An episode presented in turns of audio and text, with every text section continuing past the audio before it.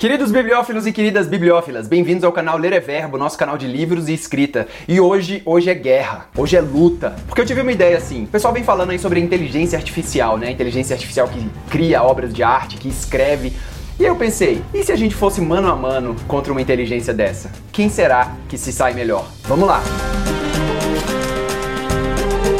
Antes de mais nada, eu gostaria de pedir para você se inscrever no canal, assim você não perde nenhuma atualização. E olha, hoje eu devo dizer que não é que eu tô com medo, mas eu estou ansioso para ver o resultado disso. Existe uma inteligência artificial que chama Chat GPT e é muito interessante porque eles fazem uma forma de diálogo onde você conversa com a máquina e a máquina produz para você conteúdos dos mais diversos tipos escritos. E aí a questão é, será que isso vai substituir um dia a criatividade humana ou a expertise humana em gerar conteúdo? E é o que a gente vai saber hoje aqui. Aí o que, que eu fiz? Bem, antes de mais nada, eu preparei aqui um café aguado para a gente embarcar nessa aventura textual e para ficar algo que seja interessante para ambas as partes, para mim e para a máquina, estabelecer algumas regras. A gente vai competir em três rounds. O primeiro round vai ser o plot de uma história.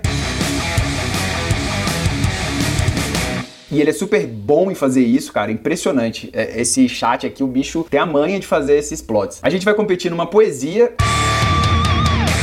em que eu não escrevo poesia, não sou bom de poesia, mas eu acho que talvez a poesia seja a expressão mais humana que a gente consiga, né? E a gente vai competir no e-mail de venda de um livro. É, vamos supor que a gente escreveu um livro de comédia e a gente quer vender esse e-mail. Então são esses três rounds que a gente vai competir. Mas como é que eu fiz para poder escolher os temas, né? Os temas eu recebo, eu recebo um e-mail de uma galera que chama Readsy. E aí, uma vez por mês, mais ou menos, eles lançam uns temas assim que você pode escrever e você compete no site deles, o que é bem legal. Peguei o primeiro e-mail aqui, o último, né, que eu recebi deles, e aí tem um plot aqui para você fazer, que é para você colocar a sua história numa reunião onde um intérprete profissional começa a tomar algumas liberdades com grandes consequências. Esse daqui eu vou pedir para ele escrever em inglês, porque ele escreve melhor em inglês do que em português. A poesia a gente vai escrever em português.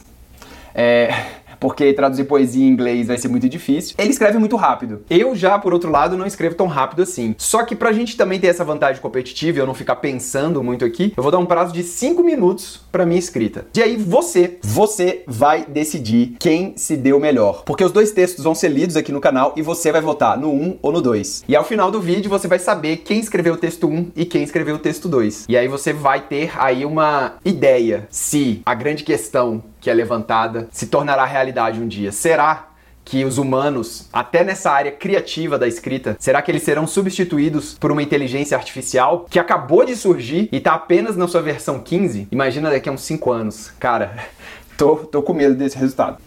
Então, vamos lá. Primeiro round. Fight. Então vou fazer o seguinte, ó, vou pegar aqui essa parte aqui, vou copiar, vou aqui no chat GPD, fazer um hi, ele responde para você, como eu posso te ajudar hoje. Você pode escrever em português também, ó. Olá, tudo bem? Sim, obrigado. Eu sou um modelo de linguagem pré-treinado e estou aqui para ajudá-lo com perguntas e problemas que você possa ter. Qual é a sua pergunta ou problema atual? Mas vamos escrever em inglês, né? English, please. Ele tá falando a mesma coisa, só que em inglês. Aí eu vou pedir para ele escrever para mim um plot. Eu vou copiar aqui. Tá, antes de eu dar enter, eu vou escrever o meu. Vamos lá. Ai, meu Deus do céu. Vamos colocar aqui o timer, então. Respira. Solta o ar. Valendo.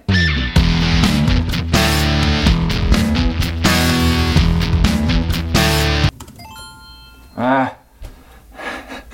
Ih, então é isso. Essa aqui foi minha versão. Vou dar um play aqui na versão do chat.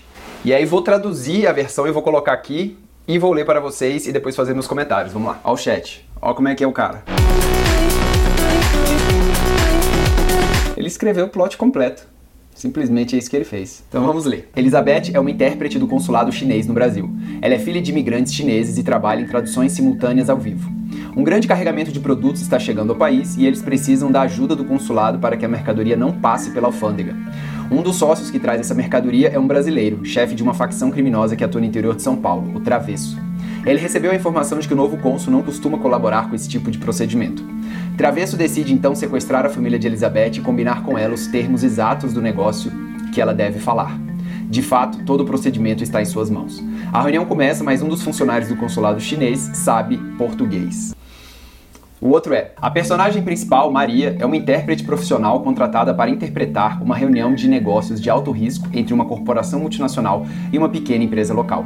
A reunião está sendo realizada em um país estrangeiro e ambas as partes contam com Maria para traduzir com precisão suas palavras e intenções. À medida que a reunião avança, Maria fica cada vez mais frustrada com as agressivas táticas de negociação da corporação multinacional. Em um esforço para proteger os interesses da pequena empresa, Maria começa a tomar algumas liberdades com suas traduções, mudando o significado de certas palavras e frases para melhor refletir os desejos da empresa local. A princípio, a pequena empresa está entusiasmada com a forma como Maria está conduzindo as negociações e confiante de que sairão vitoriosas. No entanto, as coisas rapidamente pioram quando a corporação multinacional percebe o que Maria está fazendo e a denuncia. Ixi. As consequências das ações de Maria são graves. A corporação multinacional desiste do negócio e a pequena empresa fica em uma posição difícil. A reputação de Maria como intérprete também foi prejudicada e ela luta para encontrar trabalho na indústria no futuro.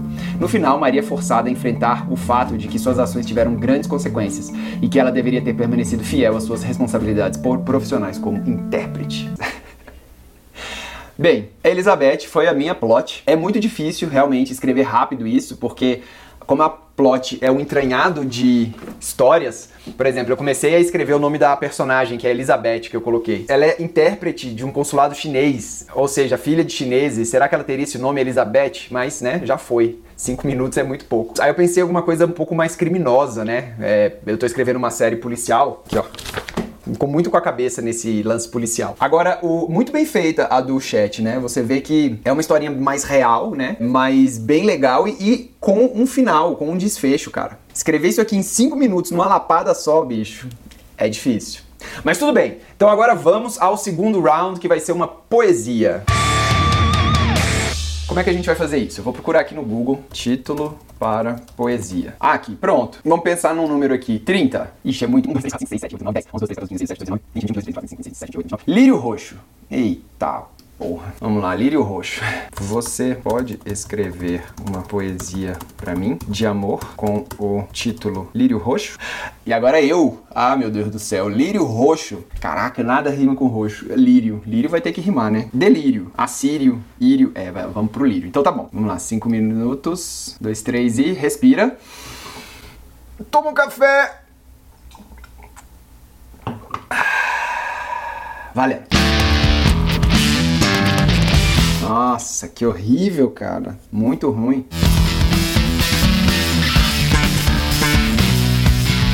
É. Ah, que horrível. Que horrível, cara. É, escrever poesia sem inspiração é uma coisa perto do horrível. Porque fica ruim. Fica ruim. Aqui está uma poesia de amor com o título Lírio Roxo. Ave Maria, eu acho que as duas estão ruins. Mulher primeira. Lírio roxo, flor da paixão, que brota do chão como uma ilusão. Sua beleza é tão singular que não há quem possa resistir.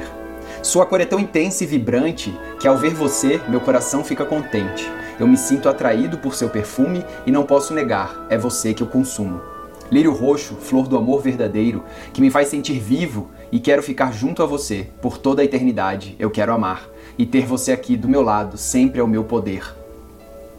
Lírio roxo, flor da minha alma, que me faz sentir completo e feliz.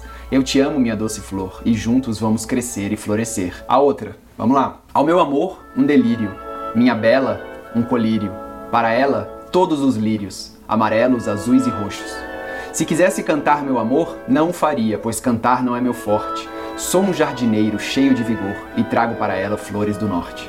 É um sentimento tão puro, tão forte, que não consigo explicar. Será que é sempre assim a paixão, o amar? Bate em meu peito uma vontade de morte, morrer em seus braços para sempre, como uma feliz chama que se cumpre. Nossa, velho. Vergonha alheia. Mas eu acho que mais vergonhosa foi a poesia do chat. Porque foi a do lírio roxo, flor da paixão, que brota do chão como uma ilusão. Mas poesia realmente não é o forte, cara. Eu acho que poesia nem para quem escreve, costuma escrever assim. Eu não costumo escrever poesia, né? Talvez se eu tivesse mais prática sairia melhor, mas mesmo assim eu acho que também não. Eu acho que o grande lance da poesia é, é a inspiração e a escolha das palavras não tão óbvias e objetivas para traduzir um sentimento. Eu acho que a poesia, o grande lance dela é que ela consegue traduzir um sentimento e isso eu acho que vai ser difícil do, do chat conseguir. Assim como é difícil para qualquer ser humano conseguir também. Então agora por fim, vamos a algo mais prático, vamos escrever um e-mail. É, suponha que você tenha um livro de comédia escrito e queira vender de uma forma engraçada para uma editora. O título do livro é. Título do livro de comédia, vamos pegar um título aqui. Nomes para livros de comédia. As incríveis histórias de Lola. Quantos crushes eu tenho? Não, vamos colocar uma coisa. O Imbrochável. O título é. O Imbrochável. Isso, vou escrever o meu aqui, deixa ele escrevendo lá. Five minutes. Iniciar a sessão. Grande Adam HV. Bora.